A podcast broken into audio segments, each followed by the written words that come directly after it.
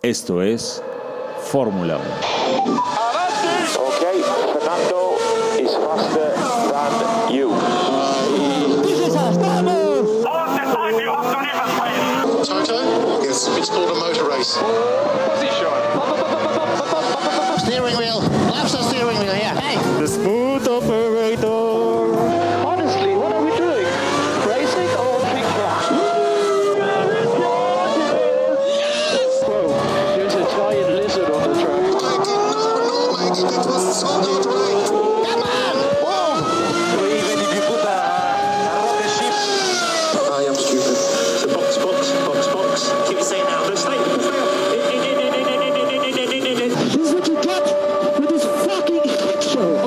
Sorry, we went car racing. Al fin regresas a Spa-Francorchamps, uno de los circuitos más clásicos de la Fórmula 1. Llega el viernes y se confirma que saldrás casi desde el fondo de la parrilla junto a Leclerc. Pero eso a ti ni te inmuta. El resto del día y la mañana del sábado transcurren con tranquilidad y parece que tu equipo dominará nuevamente. Para la clasificación todos esperan que seas un buen compañero y ayudes a Checo con algo de rebufo para que pueda obtener la pole position. Tampoco te inmutas y decides conservarla para ti, aunque sabes que largarás desde el lugar número 15. Para el domingo ya se habla de una posible hazaña de tu parte. Comienza la carrera y ganas unos cuantos lugares. Pasas por los choques y los abandonos y tú sigues en lo que es tuyo. Correr a fondo. La carrera aún estaba en la mitad de su desarrollo y tú ya estabas a pocos segundos de alcanzar a Checo, quien iba primero y en tan solo un par de vueltas metes el adelantamiento y ahí estabas nuevamente, liderando una carrera de Fórmula 1 de la época moderna, tomando las curvas con tranquilidad y acelerando a fondo saliendo de estas. El resto solo era puro compromiso. Llegas a la vuelta número 50 con casi 20 segundos de diferencia respecto a Checo, bajas de tu monoplaza y ahí estabas tú, recibiendo el vitoreo por una de las más grandes e importantes remontadas de tu carrera. Subes al podio para recibir el trofeo a primer lugar, festejas, abrazas y avientas champaña al aire.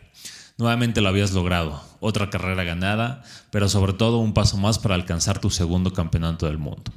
Eres Max Verstappen y te encuentras en otro nivel, en una liga en la que solo compites tú y que conforme pasa el tiempo, el resto de la parrilla te ve cada vez más lejos.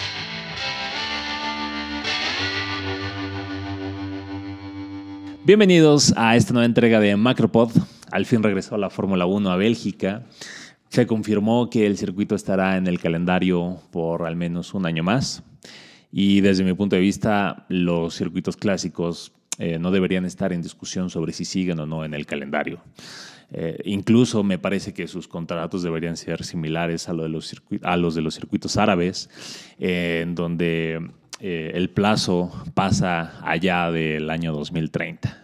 O sea, Spa, Monza, Suzuka, Mónaco deben de recibir un tratamiento de innegociables y estar por el fin de los tiempos y hasta el fin de los tiempos en el calendario de Fórmula 1. Otra de las noticias relevantes y no tan secretas fue el anuncio oficial de la llegada de Audi a la Fórmula para el 2024. Con esto se espera que tomen posesión de Sauber, reemplazando el acuerdo que actualmente tienen con Alfa Romeo. Evidentemente la llegada de Audi solo será para hacer más relevante la competición y con todo el dinero posible para invertirlo. Anteriormente, Toto Wolf ya había mencionado que si alguien deseaba entrar a la Fórmula 1, forzosamente tendría que desembolsar al menos un billón de dólares si planeaba ser relevante y conseguir campeonatos. Veremos cómo se desarrolla esto, pero siempre será bueno que más marcas alemanas busquen conseguir un lugar en Fórmula 1. Hablando de negociaciones, se confirmó la salida de Ricciardo y la posible llegada de Piastri en McLaren. Australia no pierde aquí y en realidad quizá todos los interesados ganen. Piastri podría tener una mejor escudería para empezar su carrera, McLaren un buen prospecto y Ricciardo 25 millones en su cuenta. Los que sí pierden de nuevo y mucho son los franceses, en este caso los de Alpine. A principio con Alain Prost, que fungía como uno de los asesores más importantes del equipo. Después Alonso, que es quien le da solidez al equipo en la pista y también fuera de ella. Y al futuro de este con Piastri. Gasly suena para llegar y no estaría mal. Así todo el odio a Francia estaría concentrado en un solo lugar. Equipo francés con dupla francesa, Sacre Blue. en fin, como sea, eh, si esto sucediera, el que suena para Alfa Tauri es Colton Herta, con la única justificación de que sería la representación que durante tanto tiempo Estados Unidos ha buscado. Culminaría la estrategia que comenzó con la introducción del Circuito de las Américas en Austin, el Gran Premio de Miami y, por supuesto, el próximo a celebrarse en Las Vegas. La problemática para Herta es que no tiene la superlicencia y la FIA tendría que dictaminar si se le otorgaría o no, rompiendo las propias reglas establecidas. Llegó Spa, en donde venías a confirmar que después de la temporada vacacional estabas listo para ganar la carrera, recuperarte en la pelea por el campeonato y reponerte de lo que según tus fans se te arrebató. Eres un siete veces campeón del mundo, aceleras a fondo para subir por Radillo, tratando de alcanzar la máxima aceleración para así llegar a la velocidad tope posible en la recta de Kemmel.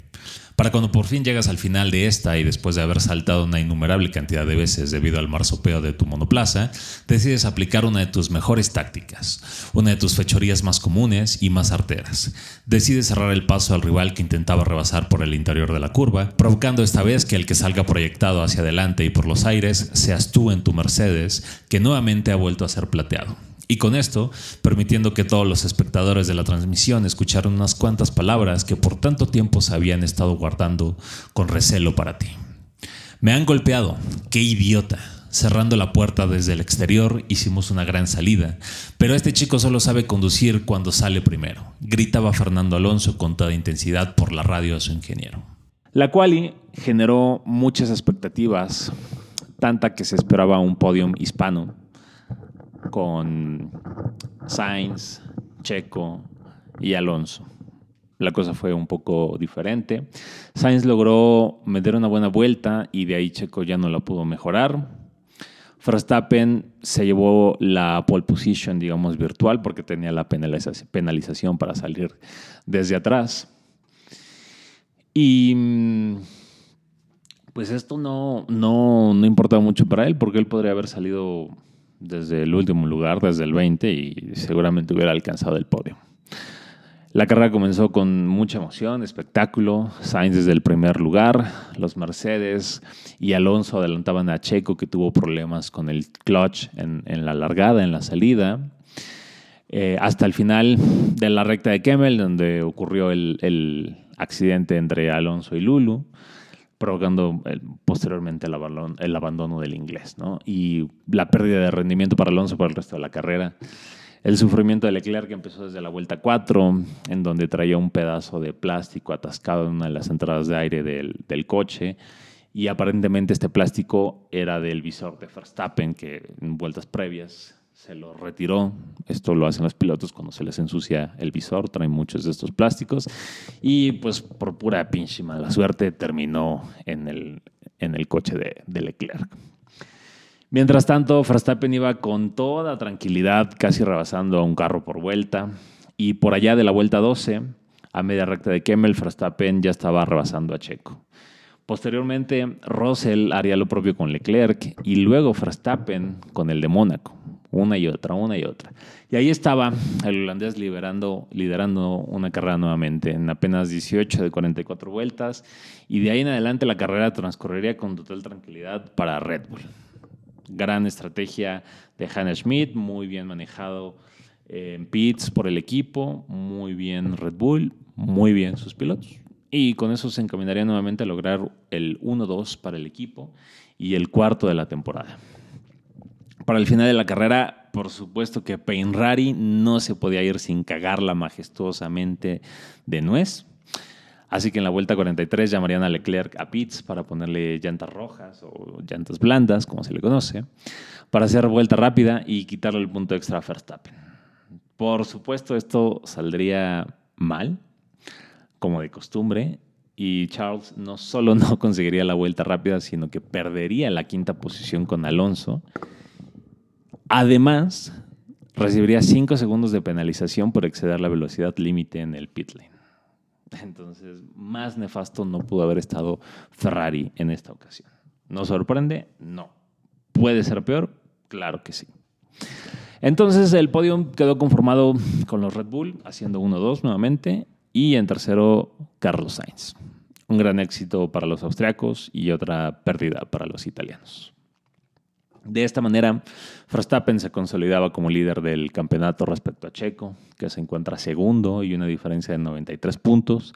Red Bull prácticamente teniendo el campeonato de constructores asegurado. Hay que reconocer que Verstappen tiene un entendimiento extremo con el auto y que realmente se encuentra en un nivel extra.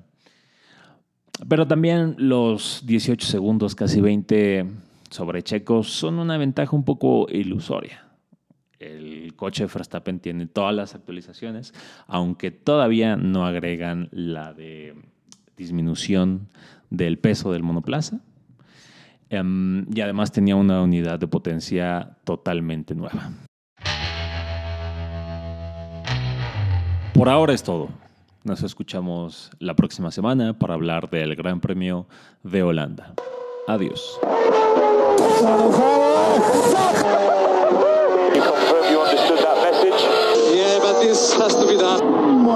Grazie ragazzi, grazie. Why the fuck no one listen to me?